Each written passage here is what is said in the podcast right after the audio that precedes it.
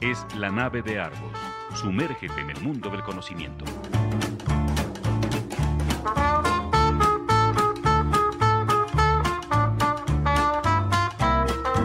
La nave de Argos. Un viaje a la cultura. Bienvenidos a bordo.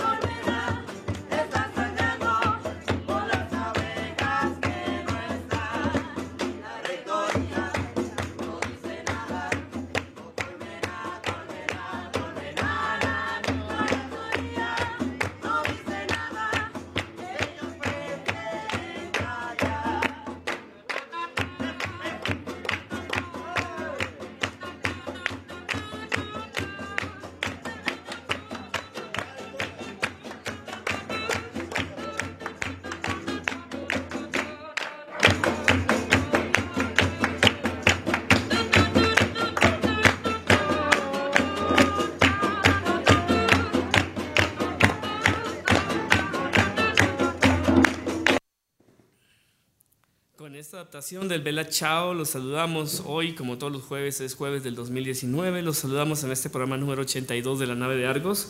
Eh, no, no tengo ningún distorsionador de voz, así estoy por la gripe, así que de, me excuso de entrada pues si empiezo a toser o estornudo durante la charla de esta tarde. Y como escucharon este Bella Chao, pues vamos a escuchar, conversar hoy en la tarde con eh, José Antonio Banda, que está por llegar, con Paco Maxuini, con Paco Maxuini, y con nuestro invitado especial, eh, José Luis eh, Zorrilla, que está aquí en estudio, y pues vamos a contar, a hacer una pequeña reminiscencia de la huelga estudiantil y también un upgrade de cómo van las cosas ya en este 2020. También aprovecho para eh, felicitar y saludarlos a todos en este nuevo año, en esta nueva temporada, agradecerles eh, su escucha. Y bueno, José Luis, ni una oveja menos fue el hashtag de esta huelga que empezó el 4 de diciembre eh, del 2019, justo cuando todo el mundo estaba preparando exámenes, estaba todo, el, todo esto, pues ya buscando este final de semestre. Eh, y eh, pues fue algo inédito, algo que no se había visto, algo similar eh, ni en el Estado, yo creo, tampoco, particularmente en la, en la UG. nos encantó encontrarte ese día que estábamos presentando Argonauta en, en Cine La Mina y ver que estabas ahí en la, pues con los, con los grupos que estaban, que estaban protestando, que estaban llevando esta, esta protesta y pues de ahí salió la invitación para reunirnos ya en esta, ya habíamos cerrado temporada prácticamente el año pasado eh, pero ya la invitación estaba para vernos entonces en este primer programa del 2020. Eh, bienvenido. Sí, muchas gracias. Sí, pues de hecho nos topamos justo como media hora después de que se anunció que ya las cuatro autoridades habían firmado y pues ya este ahí nos vimos en Cine La Mina para pues celebrar Ahora sí, más que nada, yo iba nada más como para relajarme un rato, desconectarme una hora, dos horas de la huelga y pues terminamos ahí celebrando que ya habían firmado todos.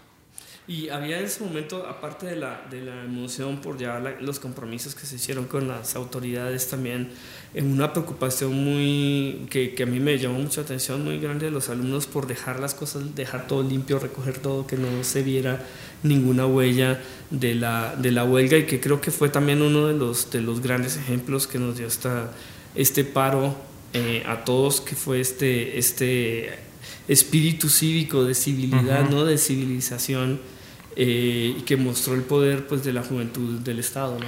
Sí, pues a final de cuentas este, estábamos pensando en lo que, lo que buscábamos, ¿no? Y también el, el, lo que queríamos mostrar y que la sociedad este, no nos fuera a poner peros, que no dijeran, no, es que esas no son formas de protestar, vean todo el basurero que están dejando o así. Pues no, queríamos este, también su apoyo y creo que fue un apoyo enorme, incondicional el que nos dieron porque, o sea, hasta el domingo, el domingo de esa semana que fue la huelga, pues había personas ahí nada más afuera del templo de la compañía, nada más este, abrazándonos, dándonos apoyo moral. Fue muy grande, muy importante también. Eh, esto comenzó el 4, pues a raíz de principalmente de este, de este feminicidio, que fue el, 30 de noviembre, ¿no? Y que pues mal manejado por autoridades, mal manejado de comunicación, que se hizo pasar primero por un suicidio, luego, eh, luego ya salió la evidencia y como asunto ya muy particular, pues la fiscalía parece que se investigó en este, en este caso, ¿no? Eh, pero, pero hubo muchos, hubo muchos, muchas lagunas al inicio al respecto. ¿Cómo, sí, ¿cómo estuvo? Sí, fueron, fueron muchas cosas. Este, pues fue la, la gota que derramó el vaso, pero la respuesta de las autoridades fue de plano lo que sí nos, nos hizo enfurecer. O sea, ¿cómo puedes tratar así a, a tus, a tus alumnados? O, o bueno, sí, la, la, muchacha, la compañera ya, ya había salido de la escuela, pero ¿cómo puedes pasártela en tus slogans y todo diciéndote que, que te enorgulleces? Somos comunidad, ¿no? ¿Cómo puedes decir eso y después este, tratar de desprenderte diciendo, no, es que ella ya no estaba inscrita? ¿Dónde quedó el orgullo de haber sido parte de la universidad? No no existe tal cosa. Bueno, aparte el otro también, además de ese tema de seguridad, eh, de, de, pues que está en el pliego petitorio muy claro, ¿no? De pedir a las autoridades, tanto a la universidad como a las autoridades locales, pues más vigilancia, eh, mayor eh, cuidado para los, para los alumnos en cuanto a horarios incluso, ¿no? para, para, evitar estas, estas salidas en la noche. está el tema también de fondo grave del acoso, del acoso sexual. Sí, sí, es muy, muy denso el asunto. De verdad, este...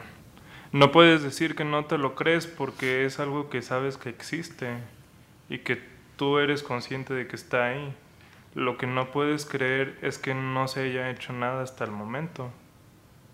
O sea, que haya tenido que pasar una, una muerte y no, no ha sido solo esa, han sido un montón más, como para que al fin te des cuenta. Eso es lo increíble, lo increíble realmente. Ya este, pues no, después de ver tantos nombres, tantos casos, dices, vaya, al fin se hizo algo. Y pues este, más del 50% de ahí sabíamos que pues ese profesor que estuvo ahí anotado pues tenía sus razones para estar ahí anotado. Porque eso fue como el, uno de los, de los eh, elementos que se, que se creó, lo pues se ve en el video ahorita donde estaban tocando la, este, esta adaptación de Bella Chao, este mural que se hizo del acoso, ¿no? Que fue uno de los, uno de los puntos de la, de la protesta. Saludo a Toño Iván. Hola, Hola la audiencia, este, eh, disculpen la, la tardanza. Eh, bueno, andando un poquito de lo que comentaba José Luis, eh, bueno, él mandó un, él escribió una crónica y que todavía está inédita. Y en una parte de la, de la crónica, pues del martes 3 de diciembre, o sea, todavía no estaba el paro, pero había ya el malestar, dice ahí José Luis, ¿no? Que me llama la atención. Dice que estaban en la biblioteca, eh, y bueno, me gustaría rescatar esta sensación, ¿no? Antes del paro, están en la biblioteca los estudiantes de los diferentes semestres, y los que acaban de entrar, los que van a la mitad de la carrera y un tesista, cada uno en lo suyo. Aunque como una corriente oculta, dice, todos pasan por los mismos rituales. Una amiga con un nuevo jale, la pareja melosa de siempre, otro compa sin pareja, la casa nueva de cada semestre, los exámenes finales, las pedas, la música. Es decir, ese es como el ritual de todos los estudiantes según la, la visión de, que aquí nos muestra José Luis. Y luego dice ahí, un compañero se sincera, es de nuevo ingreso y se empeda con dos chelas. Cuenta que abusaron de él en una fiesta de inicios del semestre. Es decir, ya todo el mundo sabe eso. Inicios del semestre, algo normal para todos. Lo abrazamos, le decimos que sea fuerte. Nos gustaría saber qué es la última vez que escucharemos esto, pero sabemos que no es así. Es ya desde antes del paro, en esto que nos, que nos está, ya, ya, hay este, ya saben de estas cosas, ¿no? Más adelante eh, dice, eh, nos preguntamos sobre el 4 de diciembre. Nadie cree que vaya a durar más de un día. Por eso mismo hacemos planes para el jueves. El rector busca la forma de apaciguar el pedo. Yo no creo que la raza aguante más de un día. Mis amigos y yo planeamos participar. La excepción es el tesista que tiene miedo. ¿Y hubo muchos que tienen miedo, José Luis? Sí, sí, sí, sí. Este, no solo tesistas, eran compañeros así normales. Incluso este, en sedes que no eran el edificio central, este, estuvieron yendo profesores y administrativos varios días a querer seguir impartiendo clases. Hubo otros maestros que todavía, incluso este, por fuera de la universidad, no cancelaron exámenes ni nada. Y pues sí, que este, pues sí tenían miedo, obviamente, de que eso se viera reflejado para mal dentro de sus calificaciones. Como no, no tener miedo. Y pues sí, y es que no es solo eso, después dices, ¿qué tal si este profesor está anotado ahí en el muro y pues yo estoy peleando por aquellas compañeras o compañeros que se han, que se han visto afectados por su culpa? Entonces, ¿qué va a pasar? ¿La va a agarrar contra mí o qué va a hacer? Sí, un, profesor em, comentaba, ¿no? Y a manera de, chiste aquí en, en la MC, que fue bien interesante cómo, cómo ustedes allá en Guanajuato y en otras sedes este, fueron críticos, por fin fueron críticos, lo decía así, a pesar de que con los programas educativos no los, educamos, no nos educamos para ser críticos, dice él, ¿no? A diferencia de otras universidades. Digo, él siendo muy autocrítico, él, ¿no?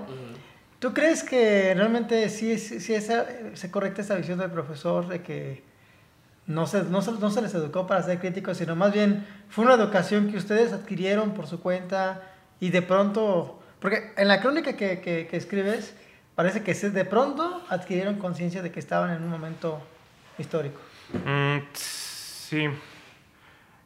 Es, son, son dos cosas, porque sí hay profesores que te hablan sobre defender lo tuyo, tus derechos, levantar la voz y todo eso, pero no viene como tal en el programa.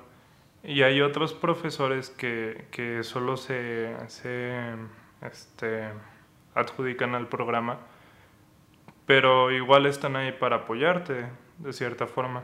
Y están de plano, pues los otros de los cuales no quiero hablar mucho ahorita, que pues no, de plano no. Pero creo que, creo que es una cuestión ya muy personal el cómo cada uno de los que participamos se fueron dando, nos fuimos dando cuenta de las cosas y fuimos tomando parte de. Yo la verdad, yo este, me enteré del paro el domingo, el domingo antes del miércoles. Y yo decía, no, pues no, no va a durar, ¿no?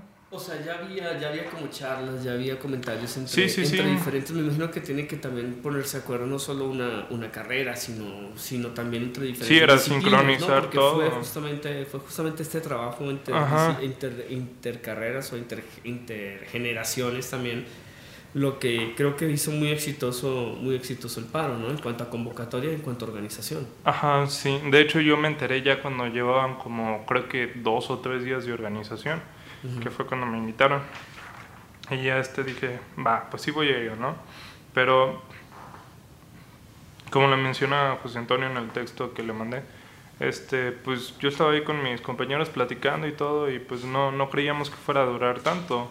Todavía estaba haciendo así el transcurso del día y pues este, estábamos viendo la organización y todo lo que estaba pasando y seguíamos sin creerlo, pero decíamos, esto no, no, no, no creemos que dure tanto o tenga tanta fuerza. Ahorita pues van a hacer algo o este, van a lanzar un comunicado y luego, luego todos nos vamos a disolver.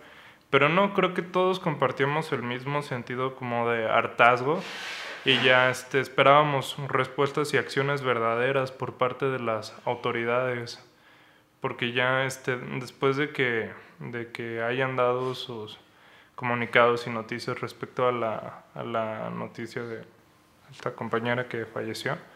Este, nos, nos cansamos de que dejaran, de, de que siguieran tomándonos como un chiste.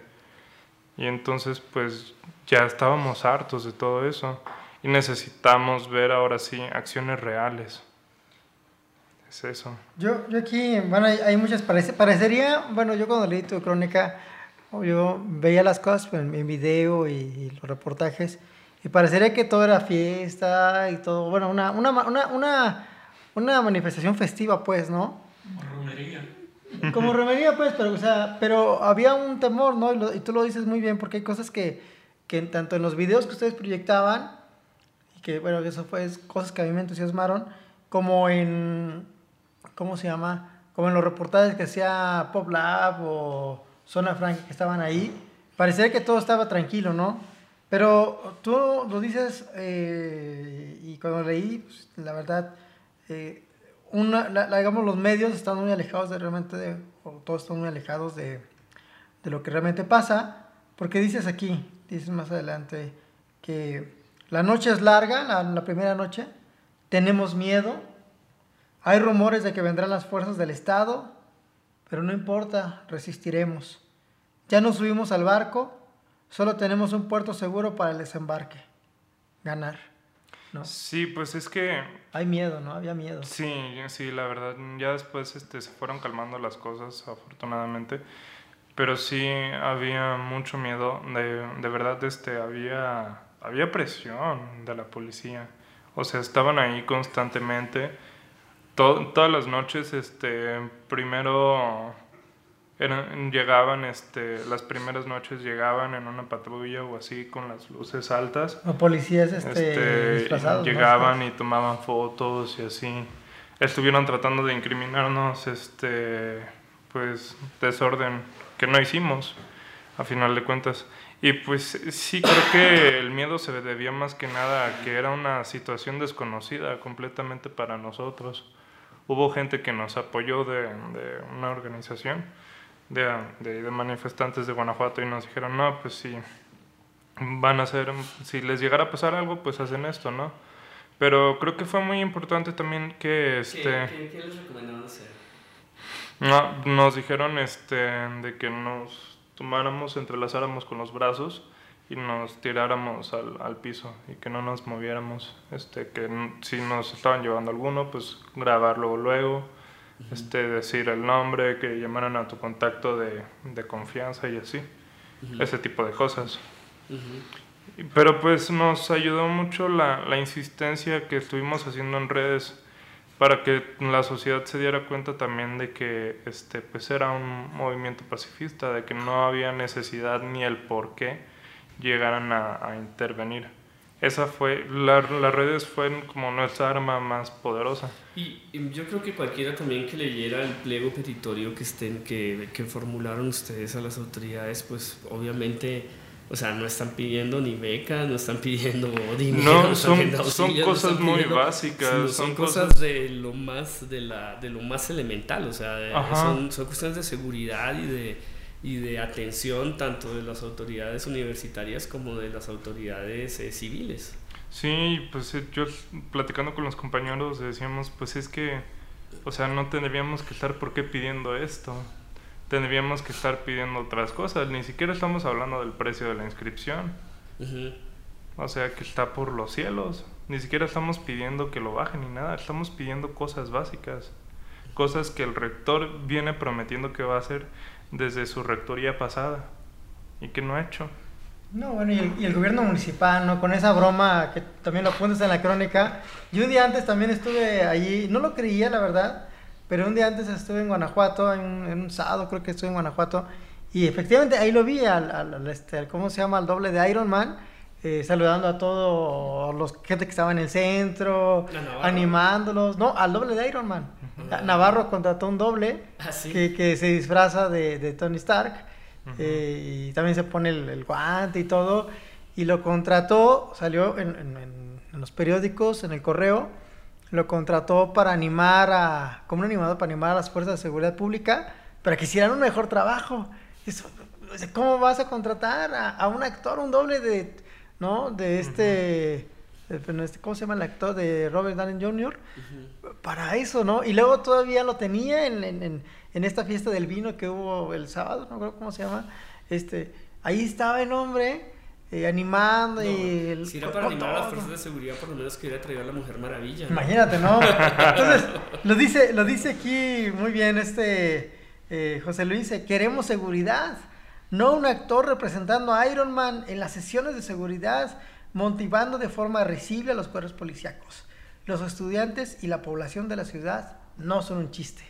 Así tal cual lo dice José Luis, y es verdad, o sea, imagínate, todo, eh, aquí también, por eso está el paro, ¿no?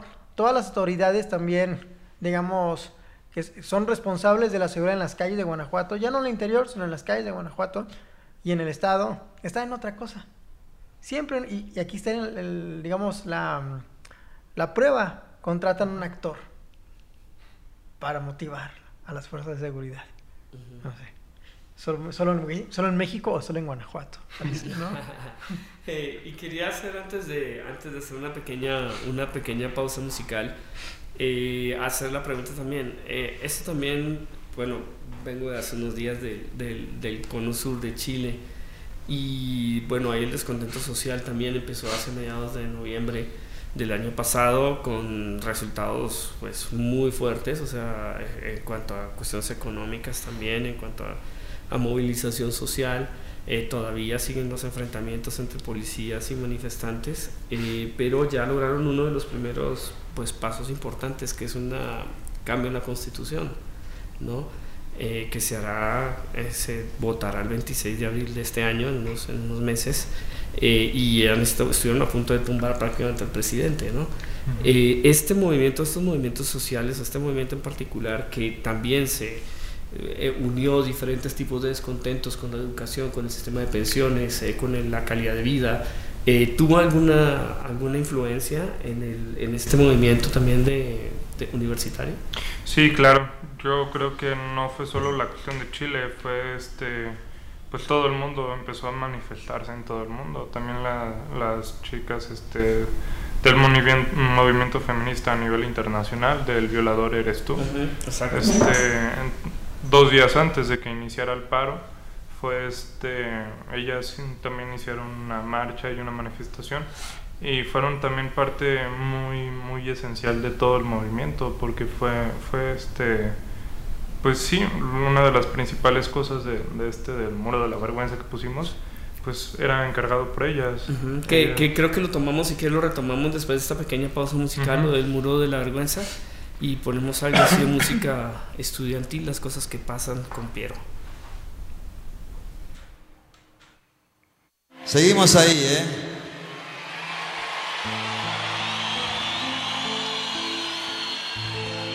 Qué lindo era sentarse en la mesa de un bar y ver a Buenos Aires o Medellín o Bogotá pasar y pasar.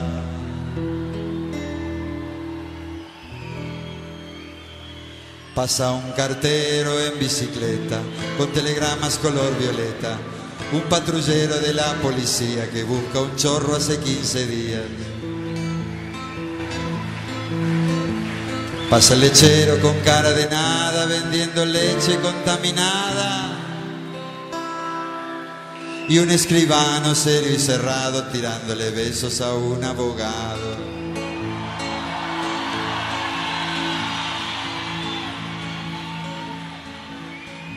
Pasa un político con paso corto, añorando el Congreso con aire absorto. Pasa un vampiro buscando una mina, pero lo violan pasando la esquina. Pasa el verdugo con su picana y al tiempo que pasa me mira con ganas. Y pasando a tuerca corriendo picada se cruza una vieja y la hace pomada.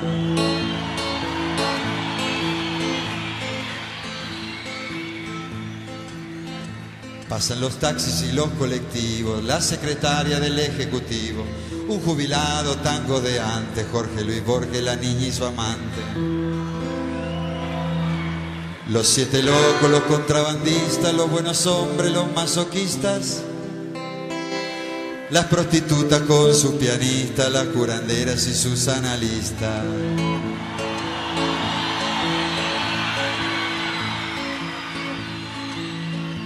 Pasa una niña de mil apellidos vendiéndoselos a los desposeídos.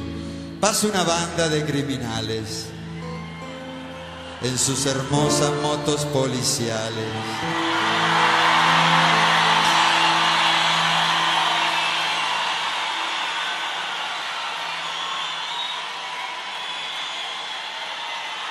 Pasa un Mercedes con chapa extranjera, llevando el amante de un tipo cualquiera. Y pasa un Mercedes con chapa oficial, llevando el amante de un general.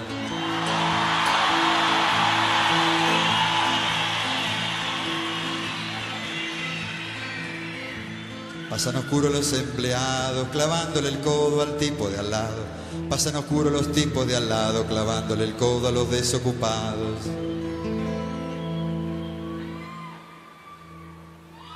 Pasan corriendo los estudiantes porque los persiguen los vigilantes. Y pasan corriendo los vigilantes porque los persiguen los estudiantes.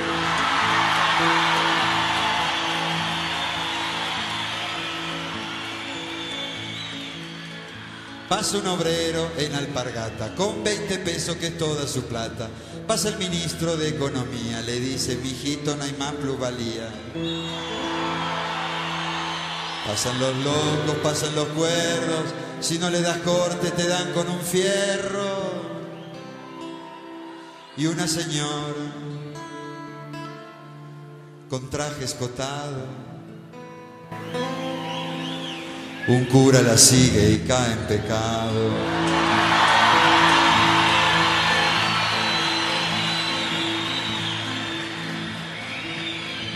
Pasan los presos con aire de muerte, pasan llorando su triste suerte. Paso yo mismo y me veo sentado mirando a la gente que pasa a mi lado. Pasa la guardia del presidente, los sables al aire, todos dementes. Y pasa la historia de nuestra nación siglo tras siglo sin solución.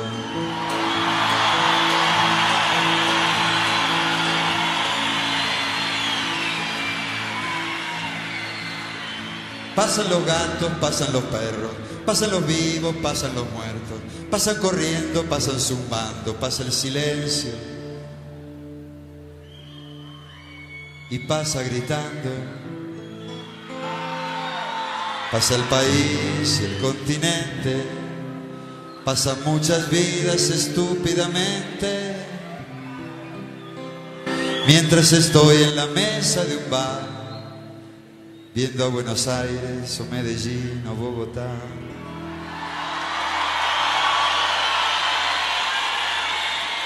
Pasar y pasar.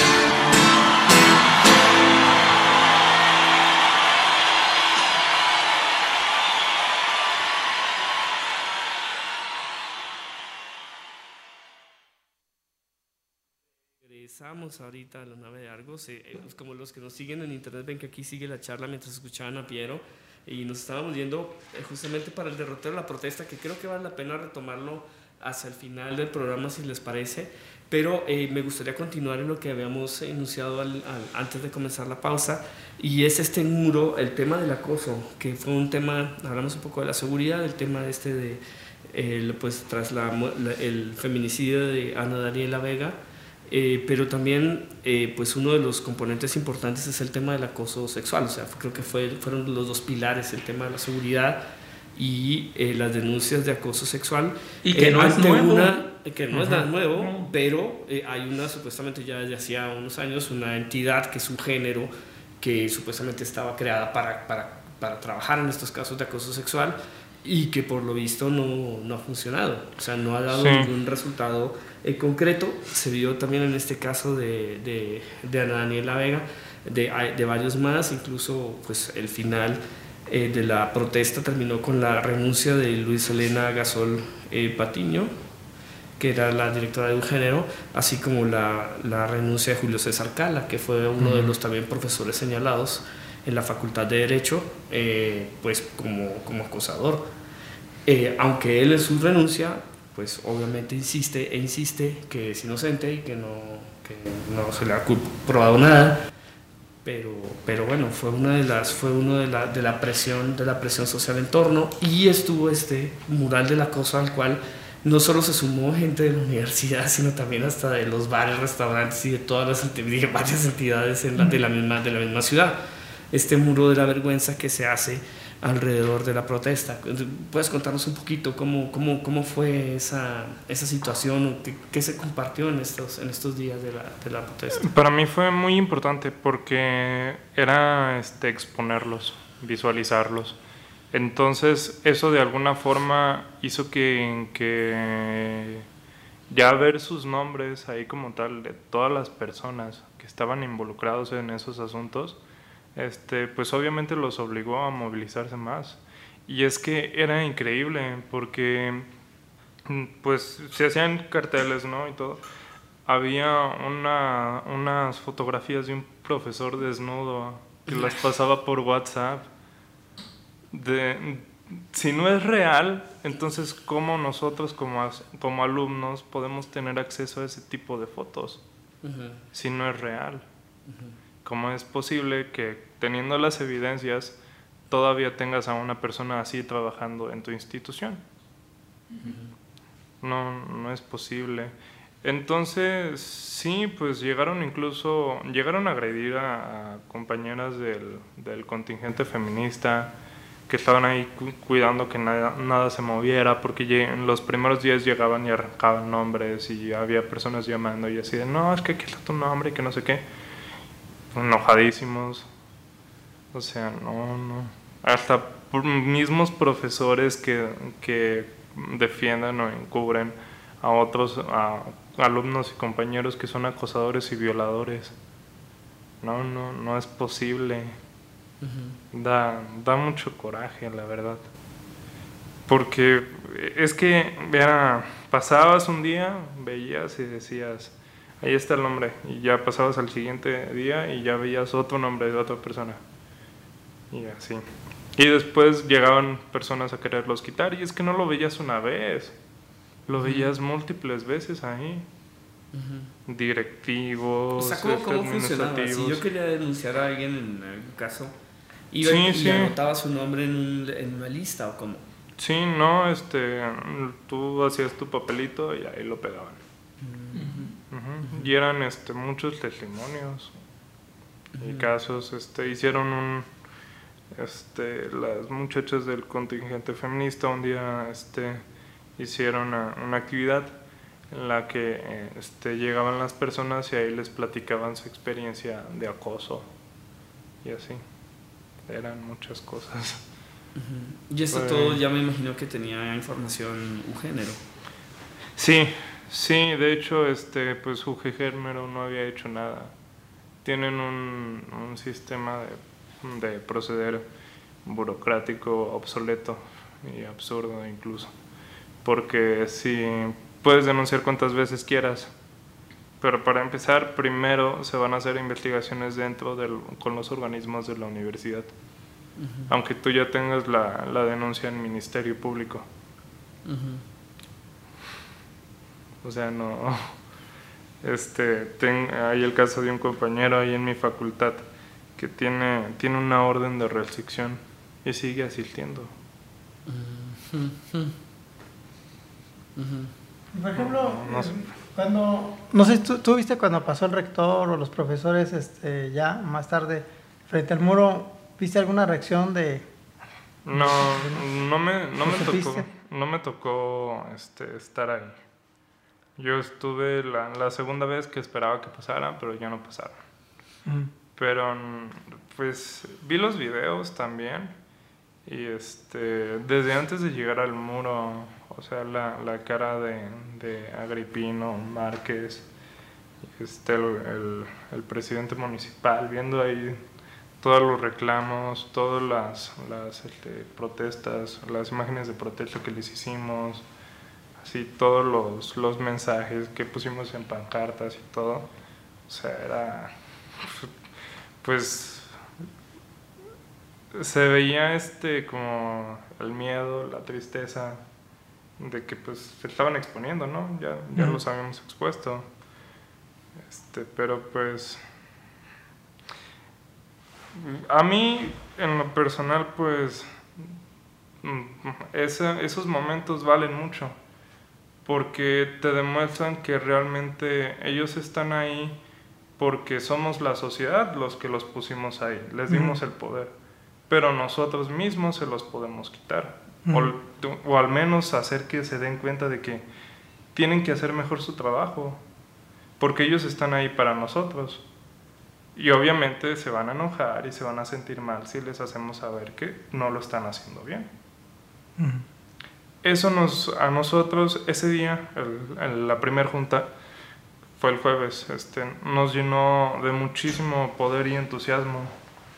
Sí, después estuve platicando con otras personas y dijeron, no, es que perdieron la oportunidad de dialogar y así, no debieron haber sido. Sí, tal vez este, se perdió la oportunidad de dialogar en el inicio, ¿no? Pero creo que... la demostración de poder, ¿no? Sí, les dimos un mensaje muy, muy claro muy importante. O sea... Yo creo que la foto, la foto de primera plana de la M del día siguiente es muy elocuente, era muy elocuente. Sí, sí, era... O sea, no, no te lo creías.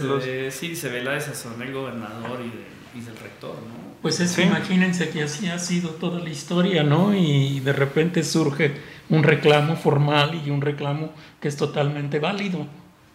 Entonces es una vergüenza para para todas las personas que no han hecho nada, ¿no? A sabiendas de que existen los problemas. Sí, es una vergüenza y, pues se ve muy claro en sus caras.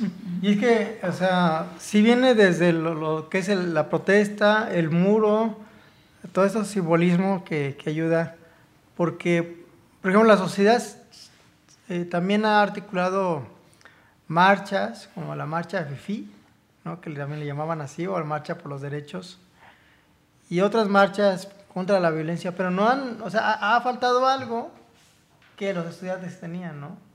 Y, y, y, porque me acuerdo una marcha que todos iban de blanco, partieron aquí del Monumento a la Bandera reclamándole al presidente de ese entonces, no sé si era Ricardo o el anterior, eh, mayor seguridad, y no mucha convocatoria. Sin embargo, los estudiantes logran tener una mayor convocatoria, una ciudad volcada apoyándolos y los medios estando ahí, e incluso medios internacionales, ¿no? Haciendo resonar el... También las marchas silenciosas en, la, en, el centro histórico creo que también fueron muy, muy impactantes, ¿no? Las marchas nocturnas. Sí, sí, es que, pues, mm, creo que no se lo esperaban, que fuéramos a reaccionar de esta forma. No se lo esperaban las autoridades. Y cuando se dieron cuenta, pues sacaron la noticia, ¿no? Y luego, luego, este, Agripino diciendo, no, todo sigue normal, no les hagan caso y así. Ahora le van, las primeras 12 horas, vamos muy en serio. Llega la tarde, como a las 6, 7 más o menos, se acude a la presidencia municipal, se le empiezan a gritar cosas al presidente municipal el presidente municipal sale, la riega, después sale su vocero y la riega aún más y ya no hay forma de que pueda solucionar las cosas. Llegan las 8, las 9 y todavía no se el único que se ha pronunciado es Navarro, pero Navarro es un chiste porque dice que ya firmó el pliego cuando nosotros hicimos el comunicado desde antes y se le dijo ahí en la visita que se le hizo a presidencia municipal que el pliego no lo iba a firmar hasta que nosotros se lo diéramos y habláramos con todas las autoridades.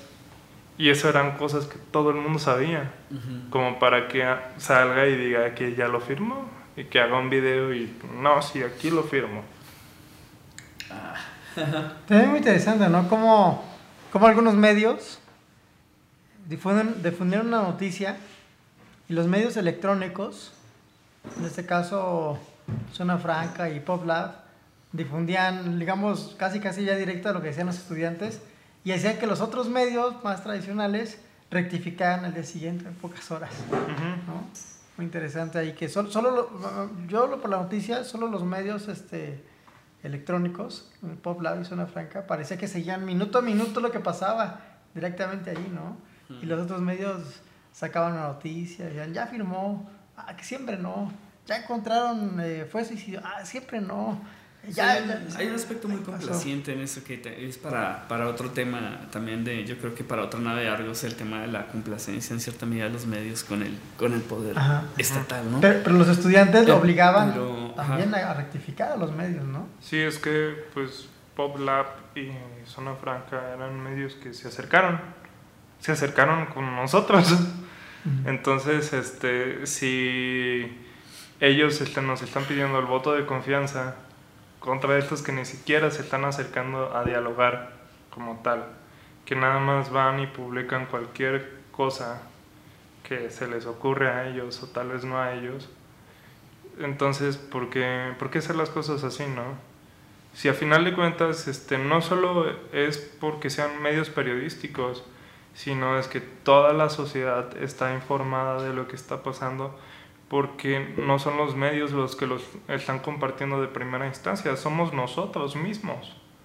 O sea, la gente civil que va pasando, que va caminando y todo, se acercaba y nos preguntaban y nos decían, ah, no, sí, esto y lo otro, y les... No, y qué están pidiendo y todo. O sea, si, si sabes que la sociedad civil se está enterando de lo que está pasando, ¿cuál es la necesidad de no decir las cosas tal cual son? No hay necesidad de eso.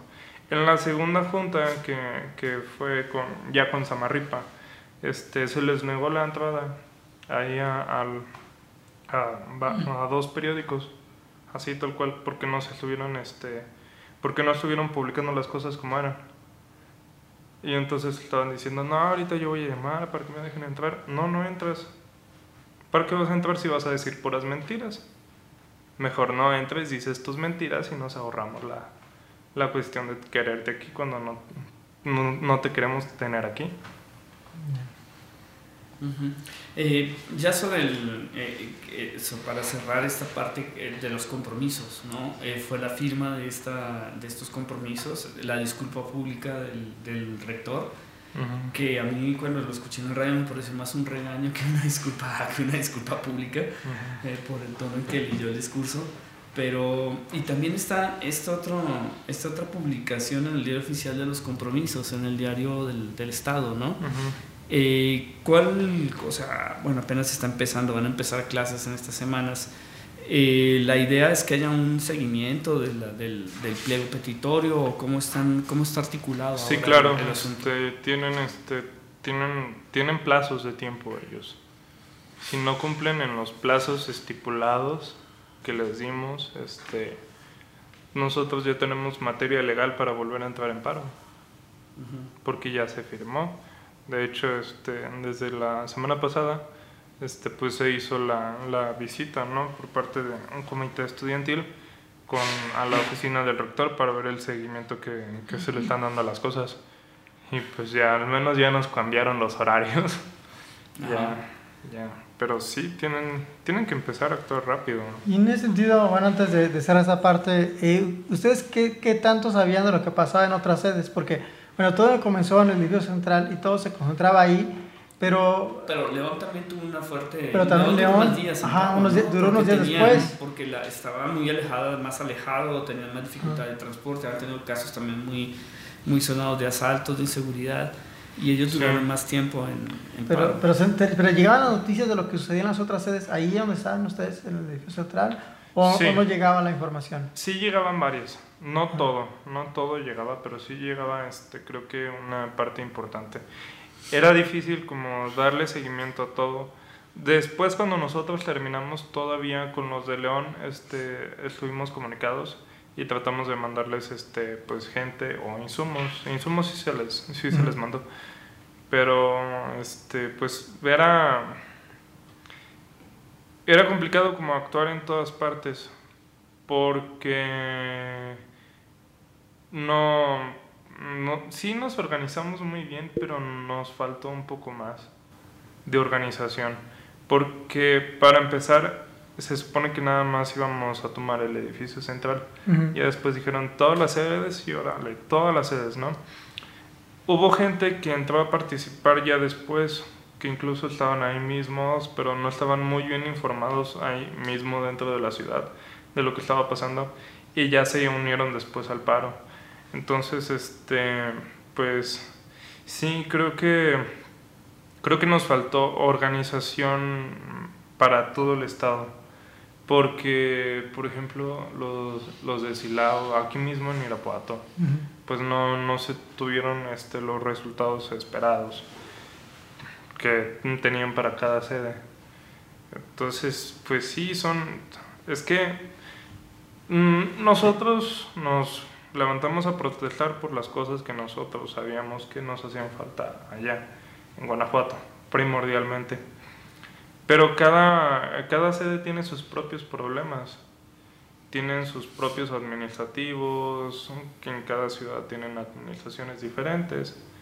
Entonces, pues es complicado como llevarlo todo a cabo. Ahí más bien sería como de que, este, pues tratar de darle seguimiento nosotros a lo primero, es lo que yo pienso. Y ya después de eso, ver también cómo apoyar a los que están fuera de Guanajuato. Porque pues sí hace falta, sí se estuvieron levantando prácticamente todas las prepas. Es obvio que hace falta, no, no solo en Guanajuato, también en las prepas. Que se supone que en las prepas es cuando te empiezan a formar esta identidad, ¿no? De que, ay, sí, eres UG, ya eres de las abejas. Pero pues no sirve de nada eso. Entonces, este, hay que trabajar, pues en la medida de lo posible, ¿no? Ya. Pero sí, yo, yo sí creo que sí hace... Bueno, yo estuve también aquí en la prepa, ¿no? Claro, hay cosas que mejorar. Claro, fuiste alumno de la preparatoria de aquí de Irapuato. Sí. Sí, hay cosas que mejorar. Ahora, pues en algunas sedes a lo mejor están trabajando bien, pueden, pueden unirse en apoyo, pero no precisamente porque la sede tenga queja y, y tiene que especificarse, ¿no? Sí, este, tengo entendido que cada sede estuvo haciendo ya su propio pliego Eso es. petitorio. Sí, cada, pues cada uno tiene que, que trabajar pues en su propia sede, pero no por eso dejar solos a los demás. A eso quiero Claro, llegar. claro. Pero es una función de apoyo, Sí, Claro. sí, no apoyarnos. de reclamo, vamos a decir, para, para esa sede. Sí, solidarizarnos. Así como Exacto. ellos se levantaron Exacto. primero en solidarización, nosotros igual, Sí. no dejarlos de lado. Bueno, eh, pues hablábamos de los inicios con el feminicidio de Ana Daniela Vega, en este caso, eh, que pues levantó, la, despertó conciencia en los, en los estudiantes. Y bueno, este 2020 vamos a la cabeza como estado en, en homicidios eh, dolosos. Irapuato estos últimos días ha vivido pues jornadas terribles de más de dos doce- una docena, dos docenas de muertos en tres días más o menos, ¿no? Sí. Eh, ¿Tú crees que este tipo de movimientos de, de protesta sirva como para, como para calentar un poquito a los tibios en cuanto a, en cuanto a justamente exigir lo mínimo en seguridad en el Estado? Sí, sí, yo creo, yo creo firmemente que sí, porque me di cuenta desde eso desde el primer día. O sea, el, el primer día yo llegué tarde. llegué, me citaron ahí desde las 5 o 6, llegué como a las un- como a la 1 o 2. Pero desde el momento en el que yo salí, vi que las cosas estaban cambiando. O sea, nos dijeron, todos vamos a ir de negro. Y por primera vez empiezas a sentir que eres parte de una comunidad. O sea, es una cuestión muy simple tal vez. Pero ya como ver a todos en la misma sintonía, por todo Guanajuato, dices, ok, la ciudad ya está en movimiento. Y no solamente eran los estudiantes, vi a muchos padres de familia que luego, luego sa- salieron a- con sus pancartas y que iban ahí en las marchas y decían, yo no soy estudiante, pero soy padre de familia y soy ciudadano también. es, es muy importante. O sea, mm, sí, no solo vale, esperemos que no solo caliente a los tibios, sino también que sirva para futuras generaciones. Tuvimos también una muy buena participación por parte de los niños. Allá a un lado del edificio central está la sede de lenguas y justo a un lado de la entrada hay una primaria. Entonces, pues los niños pasaban, nos veían y pues obviamente se iban dando cuenta. Después de eso incluso hubo niños haciendo sus propios carteles de la protesta. Entonces, sí, de que, se, de que esto sirve para concientizar y para que aquellos que aún no se levanten tengan fuerzas para levantarse, sí. Yo no creo que se hubiera dado la, la manifestación si nosotros no hubiéramos visto cómo gente de todo el mundo se levantaba a protestar por sus derechos. No creo que se hubiera dado de la misma forma. Entonces, de que a nosotros nos sirvió ver el ejemplo de los demás. Entonces esperemos que las personas que nos vieron a nosotros puedan levantarse también como ejemplo. Bueno, creo que son excelentes palabras para cerrar este episodio número 82 de la nave Argos. Muchas gracias, José Luis, por estar aquí, por compartir tus experiencias. Gracias a ustedes por invitarme. De esta protesta. Ojalá eh, podamos volverte a tener aquí ya leyendo también cosas tuyas, que podemos sacar también. Esperamos eh, tenerte próximamente también. Eh, muchas gracias, Toño. También tenemos dos generaciones UG aquí. nos faltó Marco, que está en el DF, no pudo venir. Hemos tenido tres generaciones de, de, UG también aquí. Muchas gracias, Paco. La semana entrante tendremos a a Jorge Luis Conejo del Archivo Histórico de la Ciudad, hablando sobre los boletines históricos 2021 y el libro Otra Generación Mujer. Ya hablaremos también con otra, otra, hablaremos también quizás sobre el tema, pero vamos a ir más sobre la historia, yo creo, ¿no? sobre el tema del archivo histórico. Eh, estos los boletines. Muchas gracias, Paco, por esta tarde. Un feliz 2020 para todos. Aprovecho de una vez. Muchas gracias. Eh, y bueno, nos despedimos con una rola de Caifanes. ¿Te parece bien, Paco?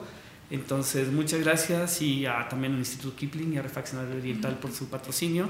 Eh, nos vemos entonces la semana entrante.